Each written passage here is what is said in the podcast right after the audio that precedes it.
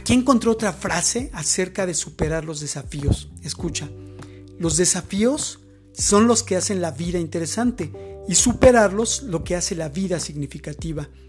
Tendemos a calificar los eventos de nuestra vida como buenos o malos, pero los expertos en inteligencia emocional nos dicen que no hay que calificar, no hay que juzgar lo que nos sucede ni nuestros sentimientos. Eso nos permitirá superar la situación y aprender de ella. Gracias por escucharme.